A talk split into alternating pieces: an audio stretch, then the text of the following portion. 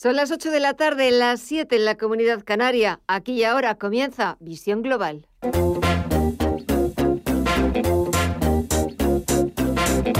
Esto es Visión Global con Gema González. Hasta las 10 de la noche estaremos con ustedes aquí en Radio Intereconomía en Visión Global para ofrecerles, como todos los días, los análisis de los mejores expertos.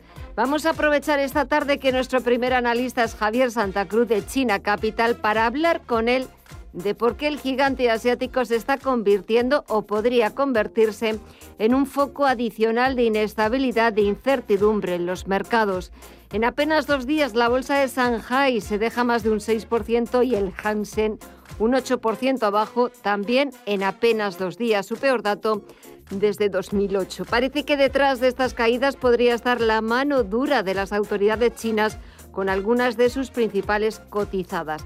Mientras en Wall Street se imponen las ventas, vuelven los números rojos al parque estadounidense a la espera de conocer al cierre los resultados de gigantes tecnológicos como Apple, Alphabet, la matriz de Google y Microsoft. La que ya los ha publicado es Tesla, que por primera vez ha batido los mil millones de dólares de beneficio neto en un trimestre. El Dow Jones de Industriales retrocede un 0,68%. 34.906 puntos. El SP500 retrocede algo más de un punto porcentual en los 4.377 puntos. En las caídas son más abultadas para el sector tecnológico. En Nasdaq 100 baja casi un 2% hasta los 14.827 puntos. Echamos un vistazo a los valores y a falta de apenas dos horas para que cierre la sesión en Estados Unidos y para que conozcamos sus resultados, Apple está bajando cerca de un 2% hasta los 146 dólares. Fuertes caídas también las que registra Intel del 3,26%, Microsoft.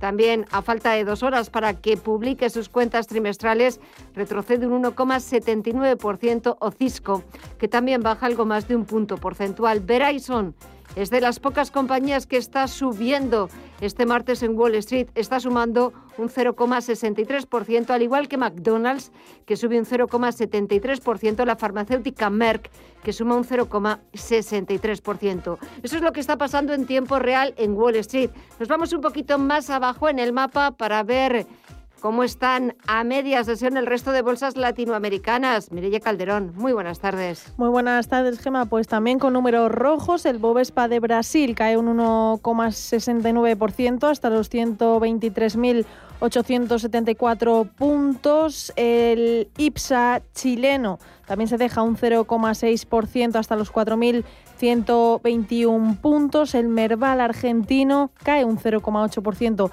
hasta los 64.989 puntos y el IPC mexicano ahora mismo en tablas en los 50.898 puntos. Y divisas con Pedro Fontaneda. Muy buenas tardes. Muy buenas tardes, Mirella. Vemos ahora mismo a la divisa europea, al euro, eh, repuntar un 0,30% hasta los 1,18 dólares.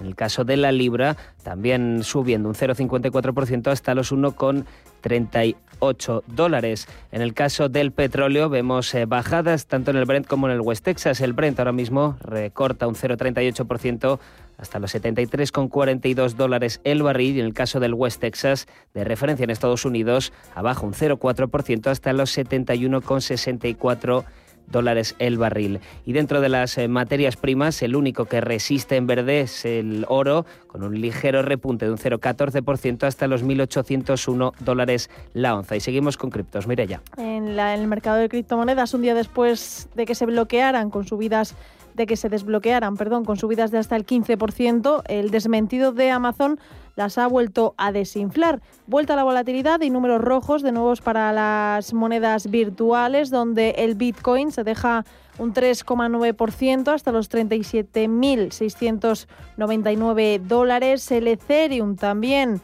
se desinfla, se deja un 6,16% hasta los 2.215 dólares y el Ripple abajo un 5,2 hasta los 0,62 dólares. Pues así van los mercados, así va la economía. Este es el tiempo real de lo que está sucediendo en los mercados y toca actualizar toda la información. Titulares de las 8 con Mireia Calderón y Pedro Fontaneda.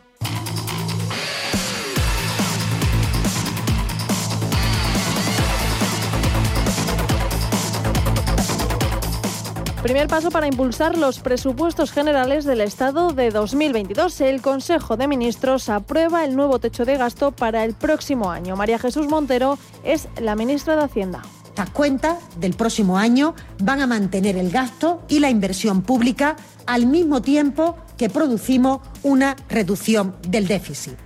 Por ello, el límite de gasto no financiero que se ha aprobado en el Consejo de Ministros se sitúa en 196.000 142 millones de euros, una variación del 0% respecto al año anterior. Estamos ante un techo de gasto histórico que viene a fortalecer el conjunto de los servicios públicos el techo de gasto suma apenas 45 millones de euros más respecto a este año, pero permitirá alcanzar un límite de gasto no financiero inédito de 196.142 millones. Con estas cifras, el Gobierno sigue apostando por unas cuentas expansivas para dejar atrás los efectos de la pandemia. Por otra parte, el Gobierno mantiene su previsión de crecimiento económico este año en el 6,5%. Nadia Calviño es la vicepresidenta primera. Con todo ello, las previsiones de crecimiento se mantienen en el 6,5% para 2021 y el 7% en 2022, en línea con las publicadas recientemente por la mayoría de analistas y, y organismos económicos.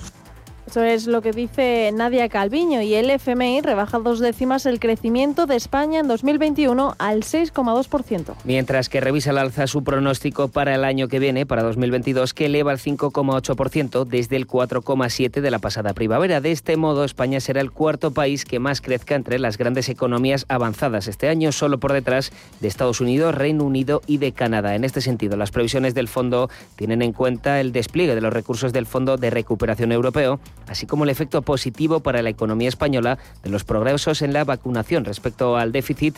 El Fondo Monetario Internacional espera que España cierre 2021 en el 8,6%. Y Economía lanza una ley para facilitar la creación de empresas en un contexto de crecimiento económico tras el golpe de la pandemia. Entre otras medidas, la norma plantea eliminar el requisito de aportación de capital mínimo de 3.000 euros para la constitución de una sociedad de responsabilidad limitada con tan solo un euro de capital funcional. A su vez, mejora el acceso a la financiación inicial y fija que las empresas morosas que tarden en pagar a sus proveedores o socios no puedan beneficiarse de subvenciones y ayudas directas. El gobierno catalán vuelve al Consejo de Política Fiscal y Financiera tras cuatro años de ausencias. El nuevo conseller de Economía de la Generalitat, Jaume Giró, participará este miércoles en la reunión telemática del Consejo de Política Fiscal y Financiera que agrupa a los titulares de Economía del Gobierno Central y de las comunidades autónomas. La Generalitat, que aboga por un trato bilateral con el Ejecutivo, llevaba cuatro años sin enviar a un consejero a la reunión, mientras Pere Aragonés fue vicepresidente y consejero de Economía, siempre rechazó la invitación.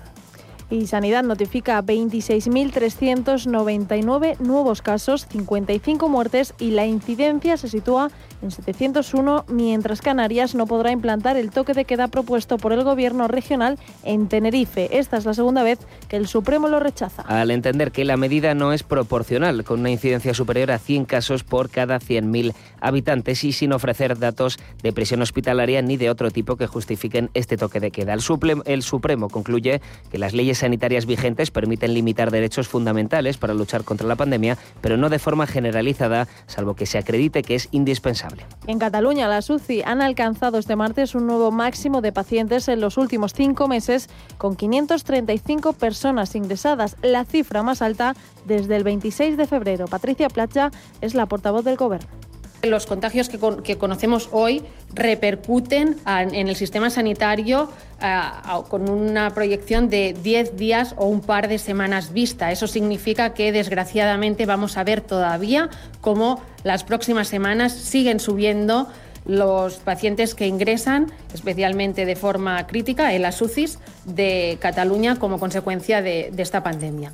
Galicia también ha triplicado el número de hospitalizados en las últimas dos semanas hasta 266 y la Comunidad de Madrid descarta aplicar de momento el certificado COVID en la hostelería o lugares de ocio y exige al Ministerio de Sanidad que por una vez realice labores de coordinación para su aplicación. La Generalitat Valenciana tampoco es partidaria. Chimo Puig. Nosaltres, fins a que no puguem garantir a totes les persones la possibilitat de vacunarse, en, pensem que no és oportú, ja que veureu des d'una perspectiva d'equitat, d'igualtat de les persones. en aquests moments no podem garantir encara la vacunació a totes les persones. Per tant, eh, fins a que no acabi aquest procés, eh, limitar l'accés en funció de la vacunació no ens pareix correcte. Mientras, la presidenta de la Comisión Europea, Ursula von der Leyen, ha anunciado que la Unión Europea ha alcanzado el 70% de ciudadanos vacunados con al menos una dosis de la vacuna contra el COVID. El 57% ya cuenta con la protección completa. So these figures put Europe among the world leaders. The catch-up process has been very successful. En clave internacional, por último, las relaciones entre las dos Coreas, congeladas desde hace dos años, han dado este martes un paso adelante. Seúl y Pyongyang han vuelto a poner en marcha las líneas telefónicas que comunican a ambos gobiernos y que el norte cortó en junio del año pasado. Y pese a este compromiso para la mejora de las relaciones en los nuevos contactos entre las dos Coreas, no se ha abordado la posibilidad de una nueva cumbre ni está previsto el viaje de ningún enviado del sur al vecino del norte.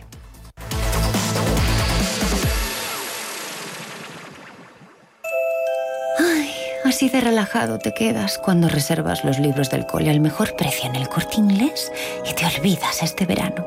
Y si lo haces antes del 31 de julio, tienes hasta un 10% de regalo con tus libros de primaria y secundaria para tus futuras compras del 5 de agosto al 31 de octubre en todo. Tus compras en el corte inglés, en tienda web y app. Si caminas solo, irás más rápido. Si caminas acompañado, llegarás más lejos. Luna Sevilla es su asesor patrimonial de referencia. Prestando nuestros servicios como agentes de Caser Asesores Financieros, somos una empresa con amplia experiencia profesional y una clara apuesta por la formación de calidad, la información transparente y objetiva y por el asesoramiento financiero personalizado y continuado. Si desea más información, visite lunasevilla.es o llámenos al 91 762 3442.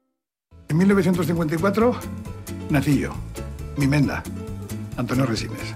Desde entonces han cambiado muchas cosas. A mí que todo cambie me parece muy bien, pero que las cosas importantes no me las toquen. Sí, sí, sí, que no me las toquen. 1954 del Pozo. Que lo bueno nunca cambie. Hasta luego.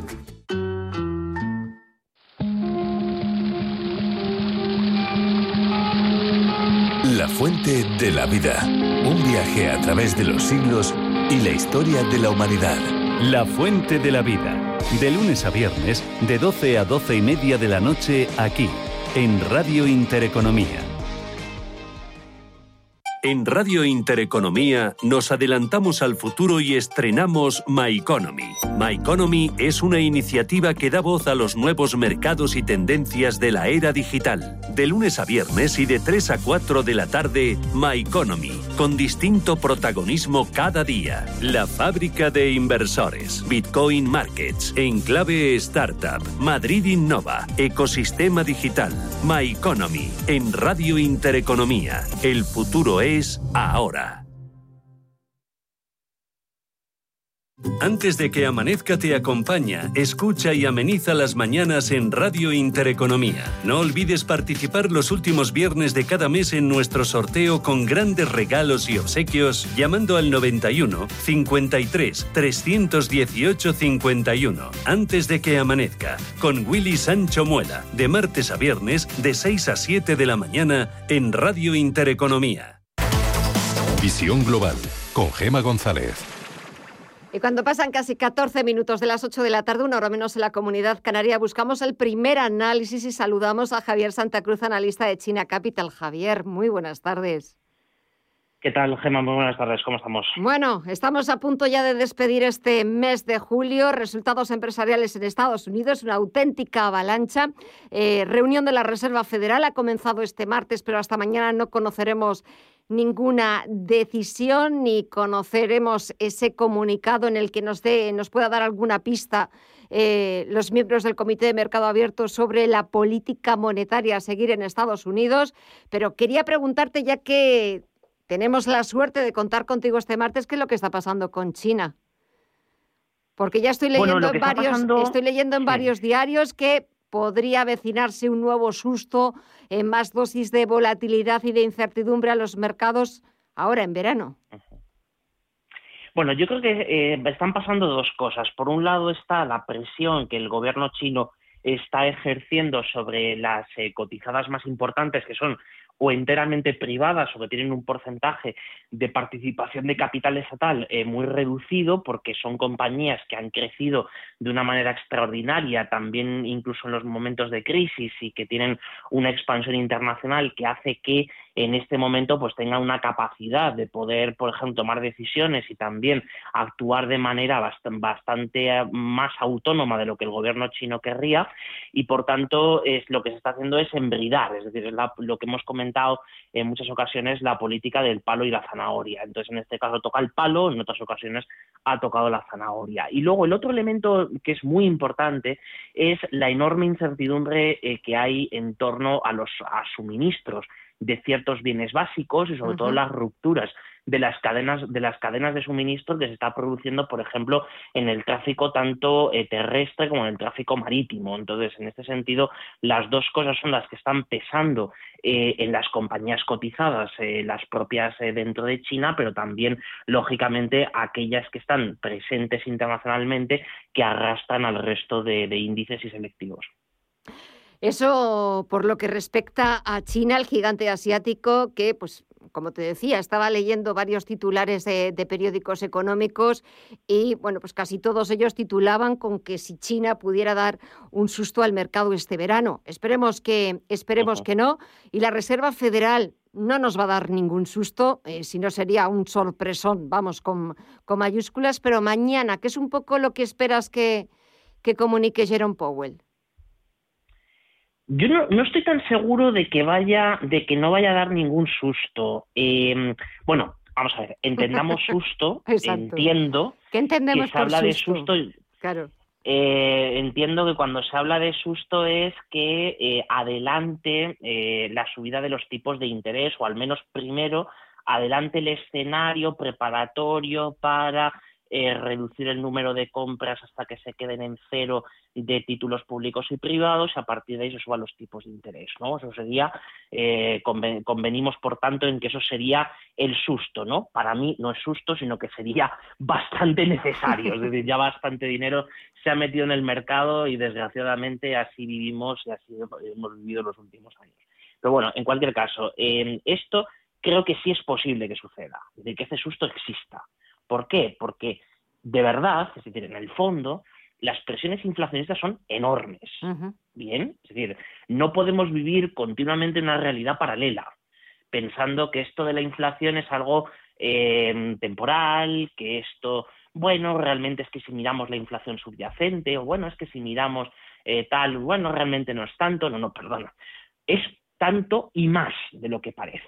Bien, entonces hay que ser extraordinariamente prudentes cuando hablamos de lo, de, la, del posible eh, escenario, no, ya posible, no, no, escenario inflacionista ya a corto plazo. Entonces, en ese sentido, todavía al señor Powell le quedan ciertos elementos de racionalidad que los tenía todos, desgraciadamente los, los ha perdido en, en, poco más de año y medio, pero alguno le queda de los que tenía. Y entonces, de bastante más prudencia que la que tuvieron eh, Bernanke o, Janet Yellen. Entonces, yo creo que em, por cuestión de prudencia, pero sobre todo por cuestión de rigor, es muy probable que nos encontremos con un otoño donde primero se vaya, se reduzcan a cero las compras, por tanto se adelante el escenario de subida de los tipos de interés y por tanto que la economía de Estados Unidos empiece de nuevo a caminar la senda de la normalización monetaria y que eso evidentemente empuje al resto de las economías.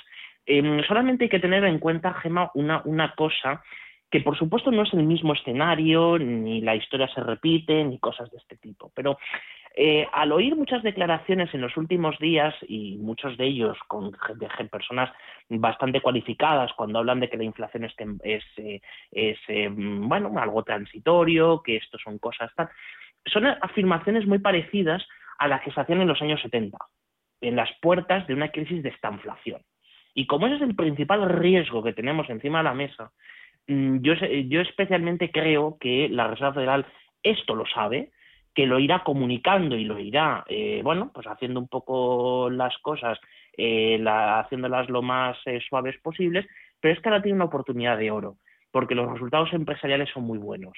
Por tanto, las fuerzas, las fuerzas de subida y bajada del mercado, quedarían bastante compensadas si se produce una un anuncio de que se va a subir más, eh, temprano de lo esperado eh, los tipos de interés y va a empezar la senda de la normalización monetaria. Ahora, ahora es el momento, es decir, porque si se buscan otros trimestres donde los resultados empresariales no sean tan buenos como lo que está pasando ahora, eh, ya sí que produciría una caída general del mercado.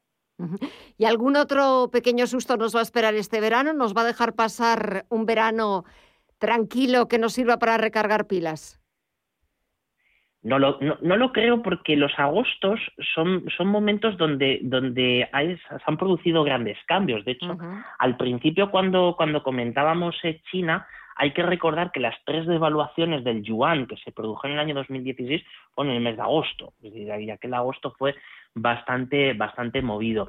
Eh, más allá eh, de algunos clásicos, permíteme frivolizar en alguna cosa, de algunos clásicos típicos pues en Europa eh, y crisis por ejemplo, las que tiene España con Gibraltar, que siempre son todos los agostos, y algunas cosas de ese tipo, eh, perdón por, por la, por la pero, pero más allá de eso, más allá de eso, eh, hay cuestiones que eh, no están resueltas, lo hemos visto además, por ejemplo, hoy con la presentación del cuadro macroeconómico del gobierno, donde, por ejemplo, o sea, una de las cosas donde se olvida de, incluir en el cuadro macroeconómico, espero que no sea con, con, maldad de no, de no haberlo hecho, es olvidar la deuda pública, o sea, el escenario de deuda pública que tenemos, eh, que sea más próximo al 130 que al 125%, pero además hacerlo de haber, ocultar dentro de las, de las, eh, de las eh, cifras del cuadro macroeconómico una, una, una subida de, de casi el 80% de lo que estima que va a ser la rentabilidad del bono español a 10 años, donde en el anterior cuadro estimaba que en el año 2022 iba a ser del 0,5% a la estima del 0,9%.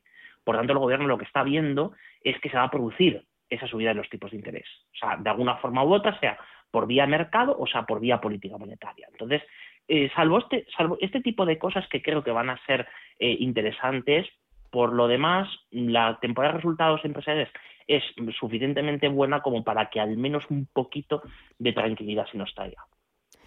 Pues eh, esperemos que, los sustos que no pueda, que podamos tener el mes de agosto sean, pues, eh, eh, esos pequeños sustos políticos o de algún rocecillo que, que, haya, que no haya sustos verdaderamente importantes que nos trastoquen un poco esos días de descanso. Javier Santa Cruz, analista de China Capital, gracias como siempre, un verdadero placer charlar contigo. Te deseo que pases un feliz mes de agosto, que descanses mucho, que recargues pilas y hasta, y hasta septiembre. Un abrazo muy fuerte.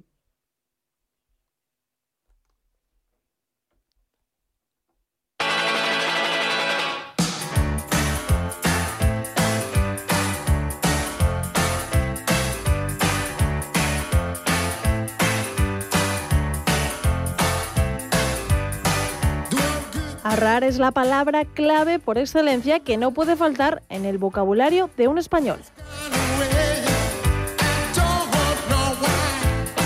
Ir ahorrando dinero de cara a grandes proyectos de vida, improvistos o incluso mirando al futuro y la jubilación es una de las obsesiones más frecuentes en los trabajadores, pero nunca nos dicen cómo hacerlo. Y en mitad de este dilema, muchas personas se preguntan cuánto dinero debería tener ahorrado para garantizarse un retiro. Y aunque no es una pregunta fácil de responder, existe una fórmula que intenta afrontar el reto y es la fórmula Green.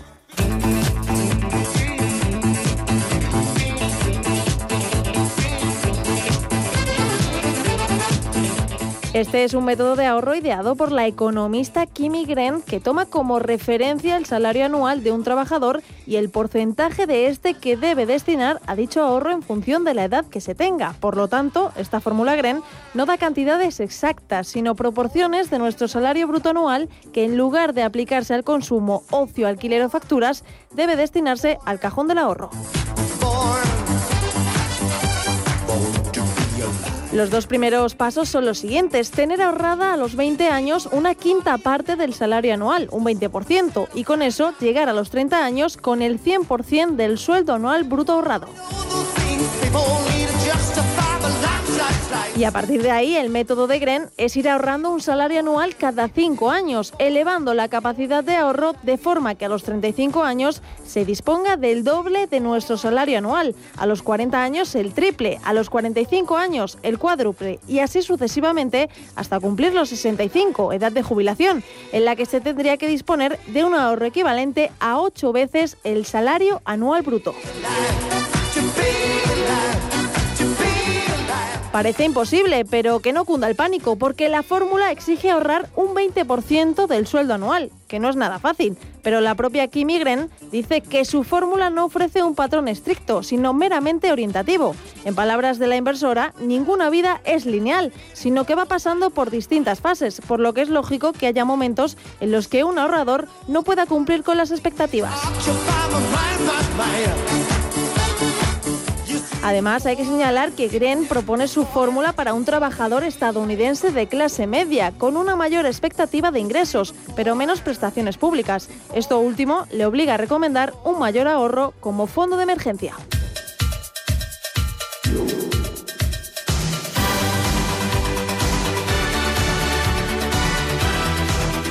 Y para llevarlo a cabo, lo primero es asumir objetivos de ahorro y cumplir la fórmula Gren, en palabras de su autora, es hacer sacrificios, ya sea renunciando a gastos de ocio o a veces mudarte a una ciudad más económica.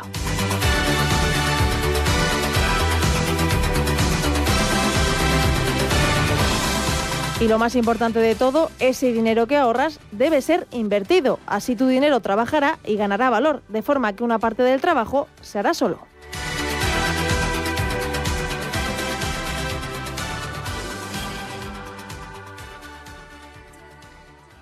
Invierte en acciones o ETFs sin comisiones. Tesla, Netflix, Amazon, Banco Santander, Telefónica. Miles de acciones de los 16 mayores mercados bursátiles del mundo. Cero euros de comisión hasta 100.000 euros de volumen mensual. Abre tu cuenta 100% online en solo 15 minutos. xtb.es. Riesgo 6 de 6. Este número es indicativo del riesgo del producto, siendo 1 indicativo del menor riesgo y 6 del mayor riesgo. ¿Qué tal con la que está cayendo?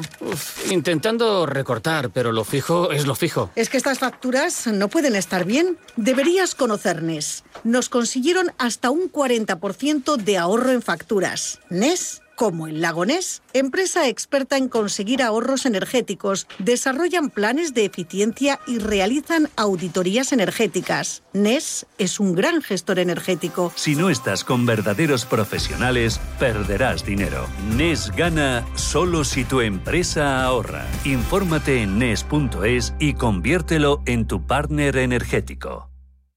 Libertad 50 millones más de entradas en el mayor buscador de Internet que el mejor futbolista del mundo. Libertad, un anhelo del ser humano. Libertad, libertad, en Fuerteventura, en Bahía Azul. 150 kilómetros de playas son libertad. Deporte al aire libre es libertad. Una temperatura siempre agradable es libertad. Y libertad es la que tienes dentro de cada una de las villas de Valle Azul. Metros y metros cuadrados de paraíso, de privacidad, de libertad. La que te da la piscina privada, el jacuzzi, la barbacoa y, en definitiva, el lujo al alcance de muchos bolsillos. Bahiazul.com y disfruta de tu libertad.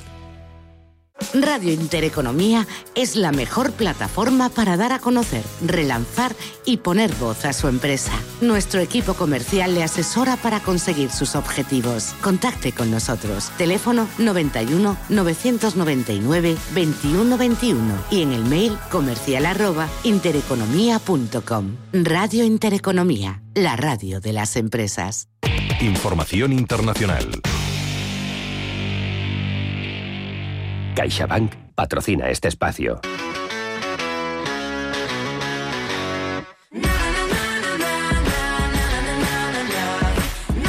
Un total de 1.500 euros por usar pantalones cortos en vez de la parte inferior del bikini es lo que tiene que pagar la selección femenina del balonmano Palaya de Noruega. 150 euros por cada jugadora. La multa ha sido impuesta por la Federación Europea de Balonmano este lunes, después de que las jugadoras se negaran a usar el domingo para el partido por la medalla de bronce contra España en el Campeonato de Europa de Balonmano Playa la parte de abajo del bikini. Y es que la Federación Internacional de Balonmano exige que las mujeres lleven la parte inferior del bikini con un ajuste ceñido y cortadas en ángulo ascendente hacia la parte superior de la pierna. Los lados del bikini no deben tener más de 10 centímetros y los hombres, por su parte, pueden llevar pantalones cortos de hasta 10 centímetros por encima de las rodillas, siempre que no sean demasiado holgados. Las respuestas populares no han tardado en llegar y una de ellas la ha protagonizado la cantante Pink, que incluso se ha ofrecido a pagar la multa de las jugadoras. Pink se ha sumado a la protesta de las deportistas noruegas por estar obligadas a cumplir unas reglas muy sexistas sobre sus uniformes. De hecho, va más allá y asegura que la Federación Europea de Balonmano debería ser multada por sexismo. La artista que ha querido dar visibilidad al caso, ha afirmado que está muy orgullosa de las jugadoras de balonmano.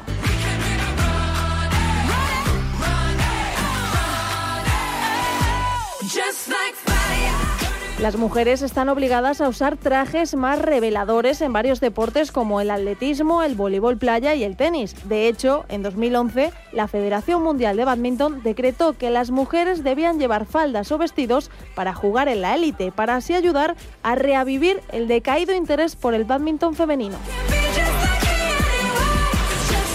En este sentido, las atletas se han manifestado muchas veces en las últimas décadas contra el doble rasero de sus uniformes. En 2003, en una carta enviada a la Federación Internacional de Balonmano, la Federación Noruega de Balonmano afirmaba que el requisito de que las mujeres llevasen bikini era insensible a las normas culturales de algunos países y podía resultar embarazoso para quienes no querían que se expusiera tanto su cuerpo. Pero el del equipo noruego no es el primer caso de una mujer en el deporte que se enfrenta a este problema y seguramente no será el último. De hecho, fue el día antes de esta multa que la paraleta del equipo británico y doble campeona mundial, Olivia Brin, se quedó sin palabras cuando le dijeron que usara pantalones cortos más apropiados mientras competía en los campeonatos ingleses.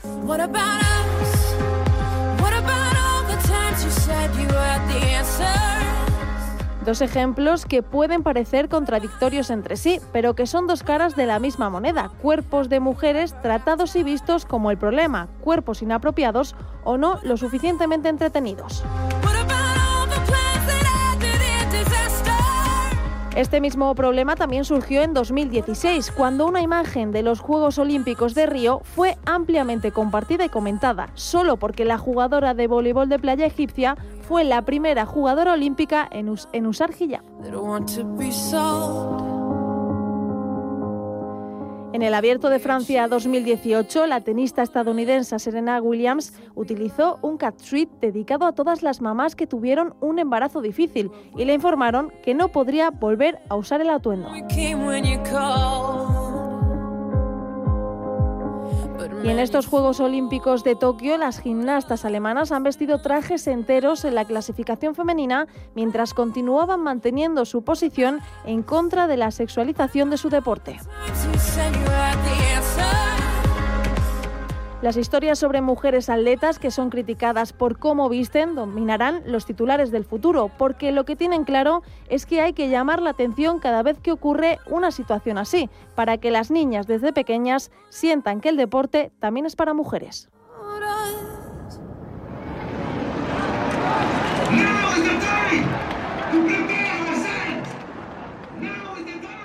CaixaBank ha patrocinado este espacio.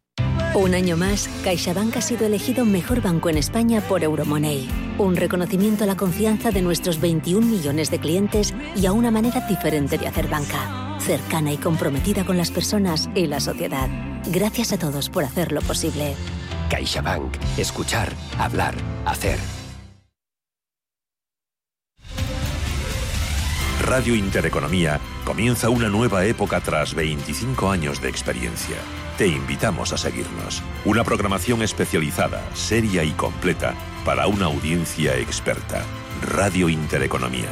Nueva época, nueva etapa, nuevas expectativas. Con 25 años de experiencia.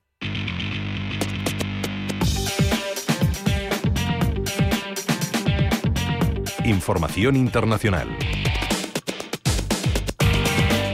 8 y 34 de la tarde y echamos ya un vistazo a las portadas de los principales diarios internacionales. En Europa, la prensa se divide entre los Juegos Olímpicos de Tokio y las nuevas previsiones del Fondo Monetario Internacional. Empezamos en los diarios británicos. The Times cuenta que el fondo eleva la previsión de crecimiento del Reino Unido al 7% frente a las anteriores estimaciones publicadas en abril del 5,3, lo que convierte al país en la economía del G7 que más crecerá junto con Estados Unidos. The Times también lleva el bronce del equipo británico de gimnasia femenina. The Guardian, por su parte, lleva la última propuesta del Premier Boris Johnson para luchar contra el comportamiento antisocial. Está convencido de que el confinamiento ha provocado un aumento de casos y sobre los nuevos casos de COVID, Johnson prefiere mantener la prudencia cuando el país lleva seis días a la baja.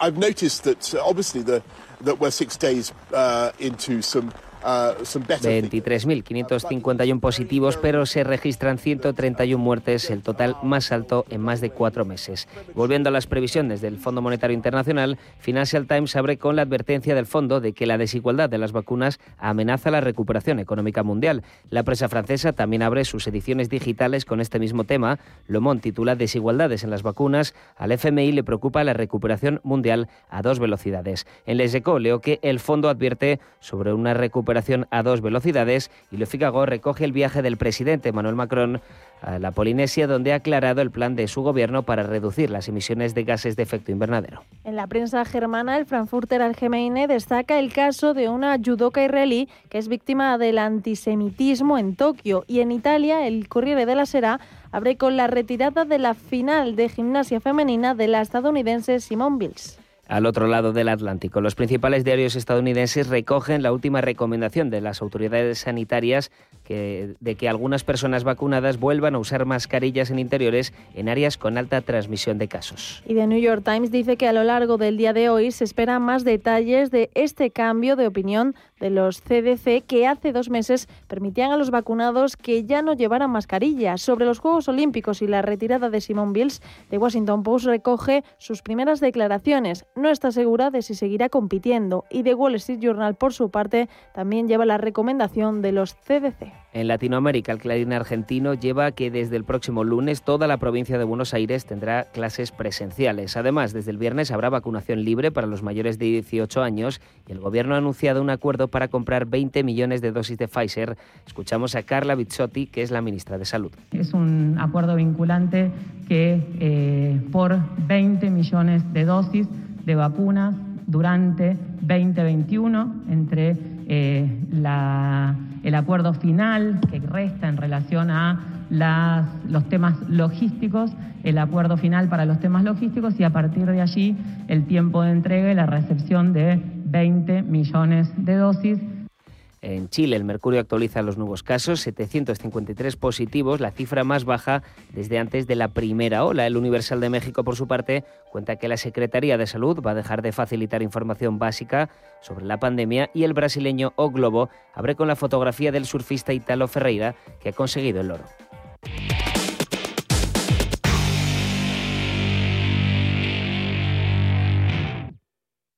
Hola, soy Susana Criado y presento Capital Intereconomía en Radio Intereconomía. Porque la información económica solo tiene un camino, el del rigor y la seriedad. Di que nos escuchas. Desde las 7 de la mañana en Radio Intereconomía. En Visión Global, la entrevista del día. Por fin llegan las vacaciones, pero antes de poner el botón en off, hay que pensar en otras muchas cosas. Este verano va a volver a ser atípico, quizás no tanto como el del año pasado. Y no solo por las restricciones en algunos destinos o incluso en los medios de transporte, sino también en lo que se refiere a las relaciones laborales y con la empresa. A las maletas y a las ganas de descansar, ahora hay que sumarle el pasaporte COVID Y seguro que más de uno se está preguntando qué pasa si se contagia estando de vacaciones. Pues bien, para, para, responder a esta y a otras muchas preguntas, hemos invitado esta tarde a Tirso Gracia, que es socio fundador de Galivier Legal. Tirso, muy buenas tardes. Tirso. Sí, muy buenas Hola, tardes. Muy buenas tardes. Parecía que teníamos un pequeño problema en la comunicación. ¿Me permites tutearte? Muy bien. Por supuesto, claro que sí. Muchísimas gracias. Bueno, llegan esas vacaciones y es verdad que esa pregunta que formulaba yo eh, de si nos contagiamos estando de vacaciones, me imagino que será una pregunta, una duda que muchos nos hacemos de cara a nuestro tiempo de descanso, porque en el supuesto de que así sea, se pierden esas vacaciones, contabilizan como días libres. ¿Qué es lo que sucede? Sí, yo te agradezco mucho estas preguntas porque afectan tanto a los empleados, a las personas trabajadoras, como a las propias empresas, ¿no? Y por tanto es una cuestión que es importante aclarar, claro que sí. Eh, pues efectivamente, mira, las vacaciones, según el artículo 38 del Estatuto de los Trabajadores, las vacaciones cuando se produce una incapacidad temporal quedan interrumpidas y se pueden eh, posponer, se pueden realizar en los 18 meses siguientes a la finalización del, año. Es decir, si fuera este año, lógicamente, a partir de diciembre habría un periodo de 18 meses adicionales donde el empleado podría eh, realizar las vacaciones que han quedado interrumpidas. Esa es la realidad. ¿no? En cuanto, eh, por tanto, la primera cuestión sería, cuando una persona está contagiada, lo que tiene que hacer es, es solicitar la incapacidad temporal a los servicios sanitarios de su comunidad autónoma. ¿eh? Esa sería la primera cuestión. Y a partir de aquí, ¿qué ocurriría con las vacaciones? Tanto si tuviera las vacaciones previstas, señaladas en el calendario, como si no, como si incluso las hubiera iniciado, las vacaciones quedarían interrumpidas en el periodo bien total, si no las hubiera iniciado aún, o bien parcial, si las hubiera iniciado y hubieran quedado interrumpidas por el contagio. Y si solo se tiene que guardar cuarentena, eh, estás, estás hablando del tema de, esas vacaciones, se quedarían ininterrumpidas. Yo no sé si nos permitirían poder aplazarlas. Y también, por ejemplo, si es un familiar el que se ha contagiado, ¿qué es lo que sucede en esos supuestos? Mira, normalmente cuando se produce un contagio, las autoridades sanitarias, cuando se ponen en contacto con esta persona y esta persona va a los servicios sanitarios, le preguntan con quién ha estado en un contacto más íntimo y ahí está, digamos, la gran duda, cuál es el tiempo de contagio para poderse eh, para poder prever que ha contagiado a terceras personas, pues da un listado de personas, ¿no? Entonces los servicios sanitarios se ponen en contacto con esa persona porque el contagiado se ha dado el número de teléfono y los datos referenciales, ¿no? Entonces se pone en contacto y eh, en virtud de cuál ha sido el contagio, el tiempo de contagio, de exposición, al, contagiado, pues recomiendan o bien un aislamiento o bien lo que se llama cuarentena. No es confinamiento, porque confinamiento sería, eh, es un término que, estaría más relacionado con una orden gubernativa eh, de la comunidad autónoma, del bien del municipio, ¿no? Entonces, en este caso, bien, más bien hablaríamos de aislamiento. El aislamiento también requeriría, también requeriría que esa persona fuera a solicitar la incapacidad temporal por, eh, por, por, aislamiento, por contacto cercano con la persona que ha estado en esta situación, ¿no? ¿Qué ocurre? ¿Estas personas lo suelen hacer? Pues a veces no, ¿no? A veces no, ¿no? Simplemente lo que hacen es quedarse en su casa. Bueno, eh, si tiene, están las vacaciones en marcha o bien tiene previsto hacer vacaciones en unas fechas muy cercanas, el gran problema que habría es que si no solicita la incapacidad temporal, la compañía podría tomar la decisión de que son eh, de que las vacaciones corren ¿eh?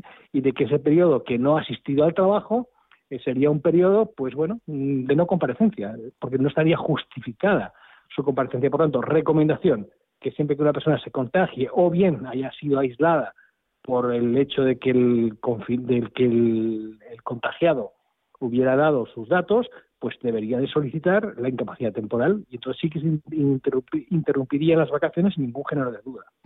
Y otra pregunta ya para, para terminar, que también tiene mucho que ver, muy relacionado con vacaciones, con las relaciones laborales, con la empresa, el derecho a la desconexión digital. ¿Se deben responder llamadas y mails cuando estamos de vacaciones? Bueno, eso, eso mm, en principio ya hay muchas sentencias que dicen que no. ¿eh? Y también, eh, también hay que acudir a los convenios colectivos donde se suelen ya recoger, los últimos convenios colectivos están firmando ese derecho a la desconexión digital. Lo que está claro es que las personas tienen un horario y ese horario se tiene que cumplir y el hecho de no cumplirlo y estar en, respondiendo correos electrónicos llamadas telefónicas fuera del horario de trabajo, pues sería pues una falta, sería una falta y por tanto no se debería hacer. Es decir, el derecho a la desconexión digital es un derecho que tiene toda persona, pero básicamente porque se acaba su jornada laboral. La jornada laboral es la que él ejerce habitualmente. Por lo tanto, esto es así. Ahora, el gran problema que hay siempre, que es lo que siempre digo, que ocurre si un empleado o una empleada eh, ven un correo electrónico, se conectan, ven un correo electrónico en su en su mail, en su en su móvil, en su em, bueno, en el teléfono casi siempre esas personas suelen tener el correo electrónico y ven que es una cosa pues muy grave, ¿no? Ahí había la gran duda, ¿no? ¿Hasta qué punto el hecho de haber respondido no haber respondido para evitar un daño mayor, ¿eh? pues eh, es, sería o no sería una falta. Aquí hablaríamos de mucha casuística, ¿no? Y por lo tanto, en fin, hay que tener mucho cuidado y, y, acudir siempre, digamos, a la gravedad de aquello que debería de responder el empleado. Si es una cosa habitual, que no tiene mayor importancia, yo creo que se entiende perfectamente que no debería de responderlo, pero como se lea ese correo o ese WhatsApp y no se haya respondido y tiene consecuencias graves para la compañía o para otros compañeros, aquí habría la gran problemática de, de, acudir, digamos, a sentido común y decir, ya no le contestaba, no le costaba a usted nada responder, aunque fue fuera de su jornada laboral, ¿no? Eh, la verdad es que son temas eh, sobre los que hay sentencias, muchas sentencias, pero es verdad que siguen siendo asuntos eh, peliagudos, asuntos complicados, sobre todo eh, me da la sensación, Tirso, más desde el punto de vista del empleado, del trabajador, por lo que pueda opinar la empresa, por lo que eh, pueda eh, pues molestar a la empresa o también de alguna forma implicar a otros compañeros. Un asunto del que, si te parece, después del verano lo volvemos a tratar porque me parece un tema muy, muy interesante. Tirso, gracias, socio fundador de Galivier Legal, una firma líder en derecho laboral. Gracias por respondernos a las dudas y ahora lo que falta, disfrutar de esas vacaciones y hasta la vuelta. Un placer, un abrazo. Claro que sí, un abrazo, hasta luego.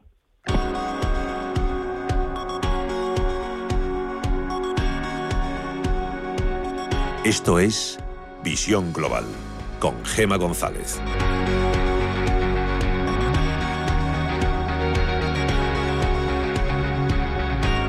De la desconexión digital, de poner el botón en off cuando nos tomamos nuestras merecidísimas vacaciones, a la experiencia de cliente que ha empeorado en los últimos meses según un estudio de IFS, que es una compañía global de aplicaciones empresariales.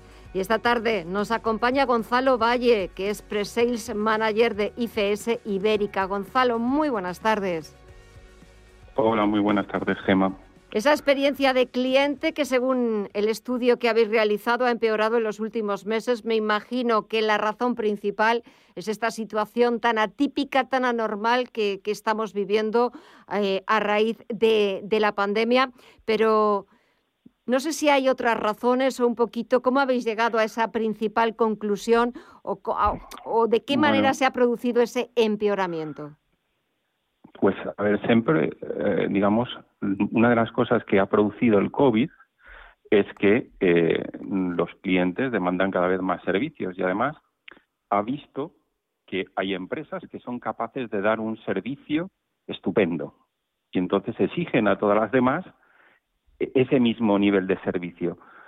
Como no están preparadas para dar ese nivel de servicio, cuando se les pregunta, pues la impresión es peor. O sea, dices, la opinión sobre el servicio prestado es, oye, el servicio prestado que me estáis dando es, no es bueno. Eh, también es, una consecuencia de... Sí, perdona, no. Continúa, Gonzalo. Es una consecuencia al final, por ejemplo, de, de estar usando mucho eh, servicios como los de Amazon, los cuales el cliente ve que puede tener un, un servicio estupendo en fiabilidad, en calidad, en entregas, en devoluciones, eh, en, bueno, en que es fácil y entonces demanda al resto de empresas pues unos niveles de servicios similares. Y claro, cuando les preguntas, pues como muchas empresas todavía no han podido dar o no, no consiguen dar ese nivel de servicio, pues bueno, pues los ratios empeoran. Es cierto que, es, verdad que competir con, contra Amazon parece casi una misión imposible porque da la sensación de que el gigante estadounidense eh, puede, puede con todo, pero también quizás en ese empeoramiento de la experiencia del cliente, Gonzalo, esté también eh, el que los usuarios, los clientes, cada vez tenemos más altas expectativas de lo que debe ser el servicio que te ofrece una compañía. Exactamente, sí, es así. Y además, a medida que hay compañías que nos dan mejor servicio, lo que vea el resto, por decirlo así, bueno, pues mm, se las valora mucho peor porque el cliente ya no se conforma con menos. Al final, digamos, acostumbrarse a lo bueno es fácil y entonces volver a lo malo o conformarse con lo malo, pues no, no entra dentro de las expectativas del cliente. ¿Y cómo se puede lograr el equilibrio perfecto? Que el cliente esté satisfecho y que la empresa, esa compañía pueda eh, ofrecerle un servicio de altísima calidad bien equipado? Pues al final eh, lo que nosotros preconizamos es que la compañía tiene que ver los servicios o, el negocio que, tiene desde los ojos del cliente, ponerse en, la posición del cliente para ver cómo mejorar ese servicio y algo que está ahora muy en, boga, mantener una relación a largo plazo con el cliente, porque cada vez más estamos viendo cómo las empresas o como muchas empresas pasan de vender productos a vender servicios y servicios en los cuales se mide la calidad, se mide el, el, poder recibirlos de la manera que, que se espera. De manera que así, cuando esto ocurre, pues conseguimos mantener una relación pues con el cliente continua y al final, bueno, pues conseguimos mejorar, porque si nos fijamos, por ejemplo, en muchas de las grandes compañías digitales que hay ahora en boga, una de las pautas que se repite una y otra vez es que la relación con el cliente es continua. Y que gracias a esa relación continua y a la calidad de la misma, al final el cliente va optando por mayor cantidad de servicios eh, en esas compañías. Quizás también eh, algo que, mm, parece difícil de conseguir en ese equilibrio o en esa buena relación entre cliente eh, y empresa para que la satisfacción sea recíproca, sea mutua, es eh, que según esa encuesta, ese estudio que habéis publicado, apenas un 15% de las empresas asegura tratar o de los gerentes de esas empresas asegura tratar de anticiparse a los problemas de manera proactiva. Eh, no es cuestión solamente de haber recibido ya esa notificación, de haber eh, sido informados, sino cómo podrían adelantarse a posibles o futuros problemas.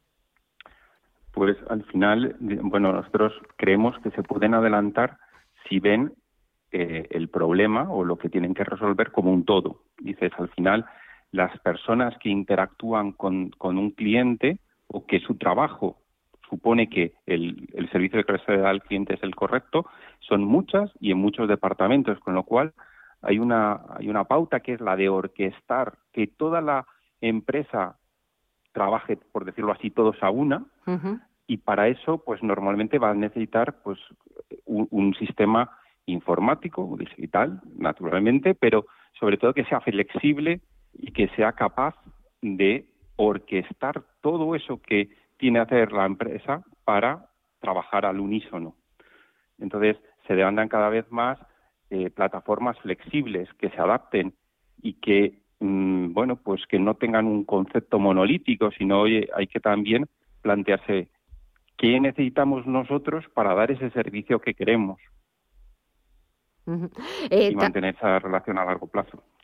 Eh, también eh, estaba ahora dando cuenta y lo estabas comentando también, Gonzalo, que es verdad que los usuarios cada vez somos más exigentes y eso también de alguna forma es positivo porque bueno, pues nos ofrecen un servicio del que estamos satisfechos y exigimos en, función de ese servicio que nos ha ofrecido una compañía, pero por otra parte, respecto a esas compañías, respecto a esas empresas, también es verdad que tienen como una sola oportunidad de hacerlo bien, porque si te falla esa empresa como usuario vas a buscar otra.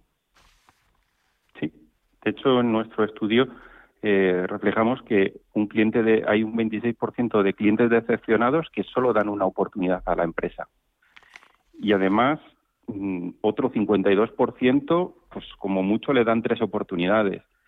Y no solo es que esos clientes estén decepcionados, que normalmente, eh, como reflejamos en el estudio, un 58% de esos clientes decepcionados lo publicita en redes sociales, con lo cual el problema se nos amplifica porque hay mucha gente también que antes de ver un servicio mira qué ha opinado la gente, el resto de, las personas o el resto, bueno, pues de usuarios sobre eso. Y es un gran hándicap porque no tenemos tantas oportunidades de hacerlo bien. Eh, es, es, cierto eh, que cuando vas a contratar un servicio o vas a comprar determinado producto, ahora es muy habitual, eh, bueno, pues leer las opiniones, los comentarios, y es cierto que si tiene esa empresa o un producto mm, malos comentarios o mala prensa, es verdad que que te retraes un poquito a la hora de, comprar o a la hora de gestionarlo. Y es que mm, más y más empresas, Gonzalo, ya para terminar, consideran la prestación de servicios como un diferenciador competitivo clave. O sea, hay que hacerlo mejor que el resto. Y antes, porque no hay que olvidar que, cada vez más nos, todos somos queremos las cosas de manera más inmediata. Estamos menos eh, tenemos menos expectativas de esperar por un servicio. Lo queremos bueno y ahora. No lo queremos mañana.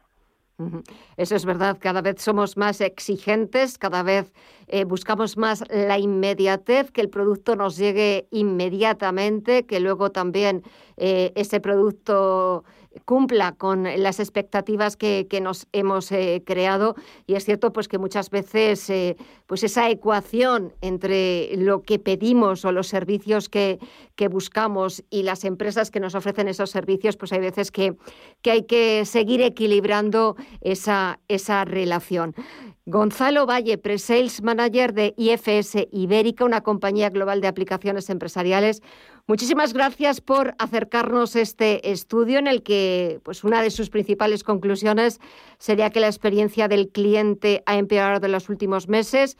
Y un último apunte, ¿algún consejo, alguna recomendación para que esa experiencia vuelva a mejorar? Pues ponernos manos a la obra. O sea, dices, tenemos que ponernos en la piel del cliente y ver cómo conseguir dar el mejor servicio a la primera, cuando el cliente lo, lo demanda. De esa manera tendremos un cliente a largo plazo en el cual, bueno, pues irá demandando seguramente más servicios nuestros porque se fía de nosotros, porque somos alguien fiable para él. Pues Gonzalo Valle, Pre-Sales Manager de IFS Ibérica, gracias, un placer y buenas vacaciones.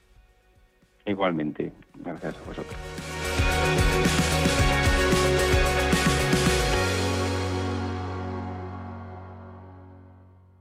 25 años de la información económica más profesional y precisa, ahora iniciando una nueva época.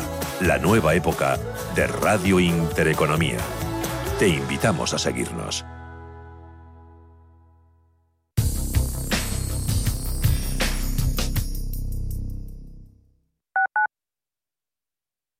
Radio Intereconomía, primera emisora española especializada en información económica.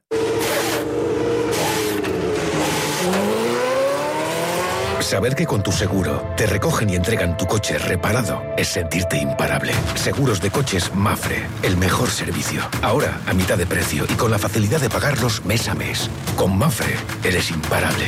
Consulte condiciones en mafre.es. Quiero alquilar mi casa, pero ¿y si los inquilinos no me pagan o no cuidan el piso o tengo quejas? Deja de preocuparte, porque en Renta Garantizada te protegen de todo. Cobrarás tu alquiler todos los meses aunque no pague el inquilino y se ocupan de la gestión del día a día. Y tú, tranquilo. Infórmate en el 910 1095 o en rentagarantizada.es. Alquiler garantizado.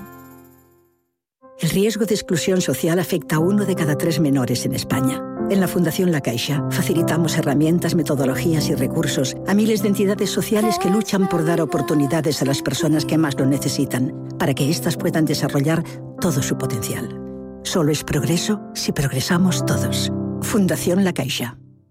Escápate de Madrid y ven al restaurante El Torreón en la cima del Monte del Pardo. Las mejores carnes y pescados desde 40 euros, vino incluido. Carne picaña brasileña y lomo de buey auténticos. Disfruta de los mejores platos de cuchara y de paella con langosta. Y de grandes vinos y licores en sus siete amplísimos salones y terrazas. Cocina abierta desde las 11 de la mañana. Parque infantil, gran parking. Restaurante El Torreón. Naturaleza a 10 minutos de Madrid. Reservas en restauranteeltorreón.com. 25 años de la información económica más profesional y precisa, ahora iniciando una nueva época. La nueva época de Radio Intereconomía. Te invitamos a seguirnos.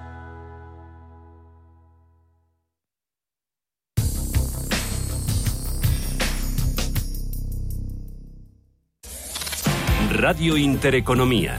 Eres lo que escuchas.